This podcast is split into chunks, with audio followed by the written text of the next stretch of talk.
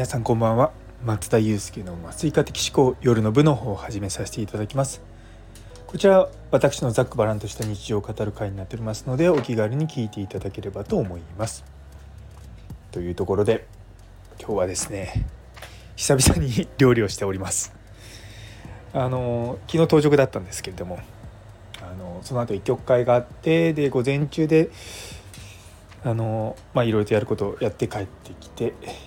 であんまり夜寝れてはいないんですけれども、まあ、5時間ぐらいでもね一応まとまって寝れたのかな。なんでまあまあまあまあな感じです。でこれでねお昼寝しちゃうとですね多分夜寝れなくなっちゃうのでと思うとなかなか難しくて。そうなんですよ。で今日はあの家内が珍しくって言い方変ですけど土曜日仕事だったので家に帰っても、まあ、子供たちしかいなく、まあ、子供たちはパソコンしてたり 勉強してたりあまりお父さんと遊んでくれないので、まあ、たまには晩ご飯ぐらい作ろうかなと思って今カレーを作っております。皆さんあのカレー何入れます？あのねポークとかビーフとかチキンとかまあちょっとねこじゃれたもんだとマトンとかあるかもしれませんが私のまあ、得意というか私の好きなのは違うんですよ。あの我が家はですね私が作る時は かなり高確率でサバカレーになります。サバです。あの魚のサバですよ。あのいやめちゃめちゃ美味しいですよ、うん、あの思った以上に魚臭くないっていうのが 結構みんな思うところだと思います。私も一番最初にあごめんなさいね。いつかな？2年ぐらい前かな。そうなんか新しいカレーなんかないかなと思ってた時にサバカレーっていうのがあってえサバって最初思ったんですよ。で調べてみたらなんかそうサバの水煮を、まあ、入れて作るんだって書いてあって。まあね確かにシーフードカレーがあるんでサバカレーもそんなに変なものではないとは思うんですけども。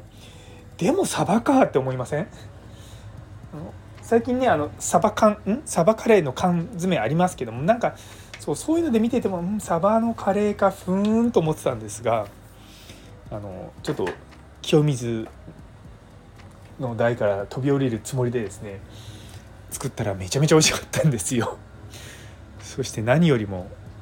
作るのが楽ってやつですね。あのねもちろんあの玉ねぎとか人参とかお野菜とかは炒めて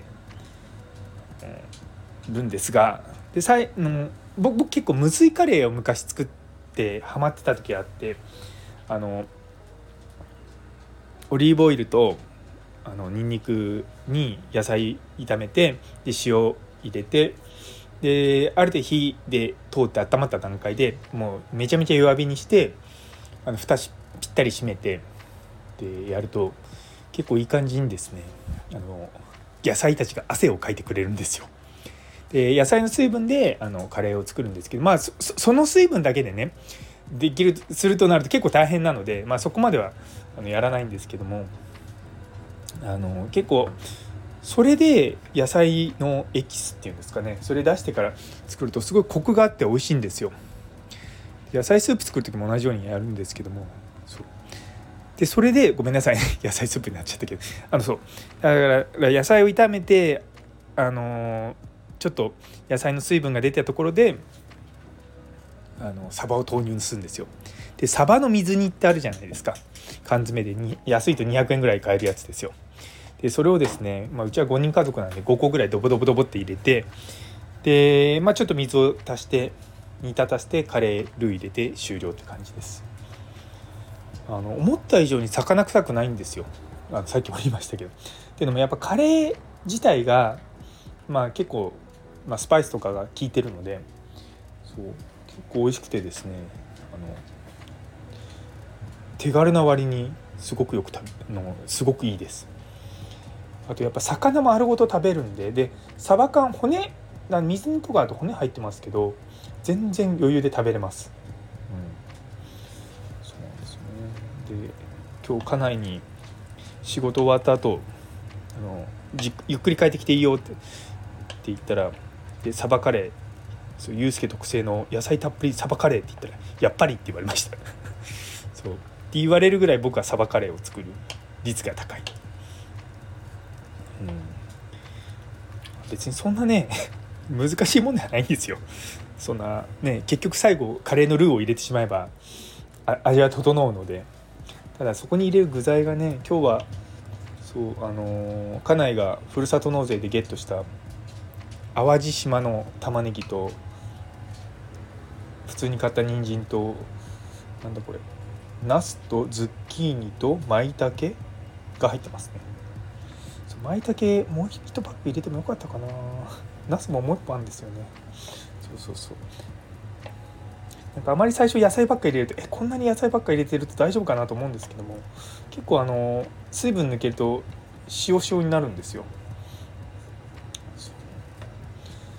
結構いい感じに出来上がりそうなので今日の晩ご飯はカレーですね。やっぱりあの実はカナダ行った時もカレーちょくちょこ作ってはいたんですけれどもそう。やっぱり楽ですね。多分料理の定番といえばカレーですよね。でも結構この本当にサバカレーはですねおすすめです。なぜならばさっきも言った通りめちゃめちゃ簡単。あのポークカレーとかやっぱり美味しく作るとなるとお肉最初は炒めたりとかするじゃないですか。そういう手間がないのが 僕はすごく好きです。なので是非皆さんも試してみてください。サバカレー。そして是非感想を聞かせてください。というところで最後まで聞いてくださってありがとうございます。今日という一日が皆様にとって素敵な一日になりますように。それではまた明日。